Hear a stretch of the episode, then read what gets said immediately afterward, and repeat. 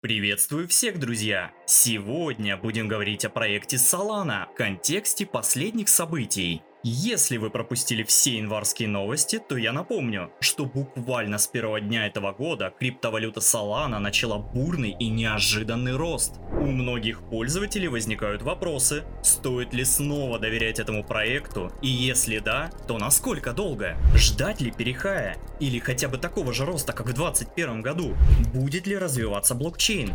Или всех снова жестко обманут и все улетит в трубу? Если хотите узнать ответы на эти вопросы, то досмотрите данное видео до конца. Ну а прежде чем начать, друзья, попрошу вас подписаться на этот канал и поставить лайк под этим видео. Это поможет вам не упустить полезную информацию в следующих роликах. Также у нас есть еще более гиканутый телеграм, где мы делимся новостями и своими взглядами на рынок.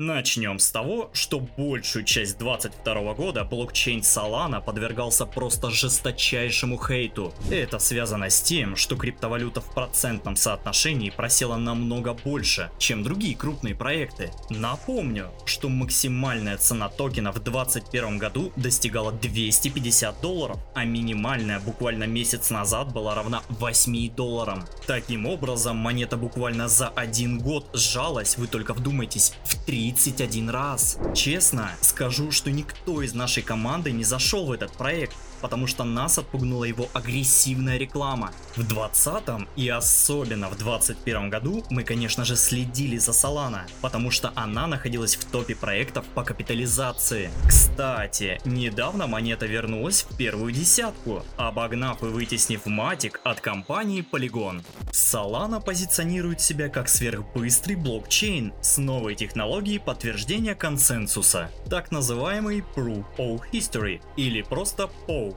Есть множество статей, видео и постов про принцип работы Solana, но я не буду вдаваться в подробности, а скажу, что это все равно тот же самый пост, но только со своими нюансами. Почему я так считаю? Потому что Solana использует валидаторов для создания новых блоков, однако не ограничивает их какой-то суммой и ускоряет процесс транзакций за счет того, что в блоках прописано их время создания. Надеюсь, фанаты данного проекта не съедят меня за такое мнение, но если действительно смотреть объективно, то раздувание важности POW это взгляд, навязанный маркетологом. Хотя это безусловно дает преимущество в скорости обработки транзакций. Кстати, насчет этого самого маркетинга. Он у Solana был просто бешеный, хотя наверное и окупился для фаундеров уже в десятки раз. Мы, например, точно видели рекламу от Майка Тайсона и Роберта Киосаки. И стоит ли говорить о многих англоязычных криптоблогеров, рекламировавших ее в 2021 году?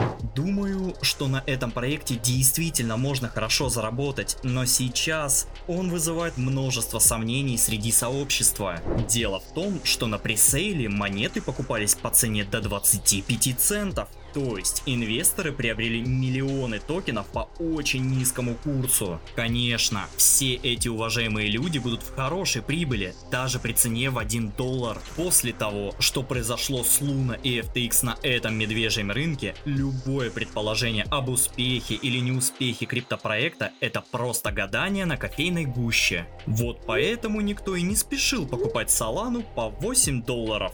Более того, никто в нее уже особо и не верил. Я все чаще вижу сравнение Solana и Aptos в пользу последнего. Однако, хочу порассуждать на эту тему более подробно. После медвежьего цикла на рынке остаются очень прошаренные игроки, ведь импульсивных новичков смыло еще на первой или третьей волне падения. И вот заработать на так называемом умном инвесторе намного сложнее. Я не думаю, что 23 год будет богатым на события, но что-то происходить точно будет. Весь ждет регуляции криптосферы, и уже понятно, как SEC относится к масштабным пресейлам, вроде тех, что были у Solana. Агентство считает, что предварительные продажи характерны для акций, а следовательно Solana не зарегистрировала свое ICO в далеком и прекрасном 2018 году. Многие аналитики считают, что данный рост может быть ловушкой перед большой проверкой SEC. Расследование может закончиться закрытием компании, или любым другим аналогичным видом катастрофы. Я понимаю, что логически такой исход событий очень вероятен, но интуитивно мне кажется, что этого не произойдет. Попытаюсь объяснить почему. На рынке присутствует большой страх и недоверие к Солане, но легко предположить, что это только один из инструментов манипуляций, а проект выйдет сухим из воды. Для подготовки этого видео мне пришлось прочитать множество отзывов в чатах. И скажу честно, что 99% это был хейт по отношению к Солане. В общем, вероятность того, что впоследствии эти люди будут страдать от упущенной выгоды, тоже довольно высока. К тому же, все эти бесконечные Солана убийца Эфириума или Аптос убийца Соланы уже немного раздражают. Анатолий Яковенко, один из основателей Соланы, однажды сказал, что его блокчейн не намерен конкурировать с Эфириумом. Своим основным соперником Яковенко считает фондовый рынок. Кстати, давайте как всегда пробежимся по фаундерам компании и коротко поговорим об истории создания блокчейна. Итак, вышеупомянутый Анатолий Яковенко является выходцем из СССР, который переехал вместе с родителями в США. Ему на тот момент было 11 лет. На его лайнклин, кстати, до сих пор стоит отметка о знании русского языка, а в Твиттере он часто пишет о постсоветских современных проблемах.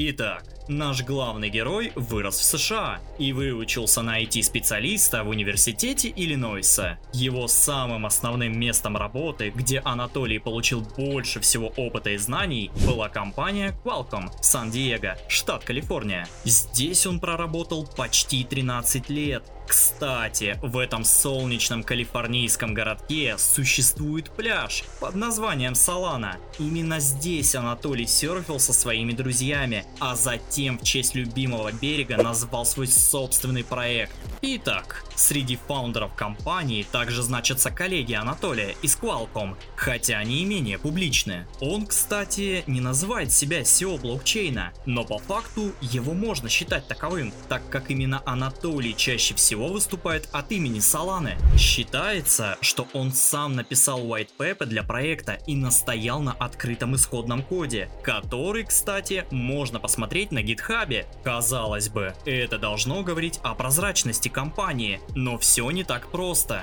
Сейчас против Соланы идет активное разбирательство в суде, которое было возбуждено коллективным иском инвесторов. Суть обвинения заключается в том, что руководство компании якобы не публично передало маркетмейкеру 11 миллионов токенов. Также Solana очень пострадала от кризиса FTX и буквально одним днем потеряла 40% цены. Многие предрекали крах компании, так как она являлась являлась вторым по величине холдингом Аламеда. Но ничего, все обошлось. Яковенко и компании удалось вытащить Солану из пропасти. В ноябре, кстати, под шумок Google Cloud объявили, что станут валидатором блокчейна Solana.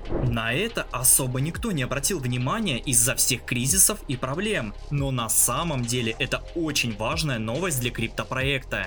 Более того, известно, что на Solana работает множество NFT компаний, а это это все еще редкость для данной индустрии. Дело в том, что большинство блокчейнов обещают большую пользу когда-то потом, в будущем, а Solana работает уже сейчас, увеличивая тем самым количество транзакций. Не то чтобы NFT сегодня являлась каким-то особо важным институтом, но это больше, чем ничего. Итак, давайте сформулируем какое-то конкретное мнение на основе изложенных фактов. Я специально постарался максимально критично и объективно разжевать текущее положение Соланы, поэтому ваш итоговый вердикт может отличаться от моего. Если вы уже купили данную криптовалюту и думаете, когда же можно будет из нее выходить, то я бы начинал выводить какую-то часть прибыли прямо сейчас. Она и так дала хороший процент. Не думаю, что стоит жадничать в такой ситуации. Ведь угрозы сек рано или поздно могут материализоваться в физическое действие. Не не стоит дотягивать до последнего, особенно если сумма вложений крупная. Если же вопрос стоит о долгосрочной перспективе, то на него ответить намного сложнее. Честно говоря, мир сжался до ничтожного диапазона планирования. Очень смело вкладывать сейчас наличные деньги в такой рискованный проект, может даже чересчур, но при наличии свободных средств считаю уместным проинвестировать только такую сумму, которую не жалко потерять.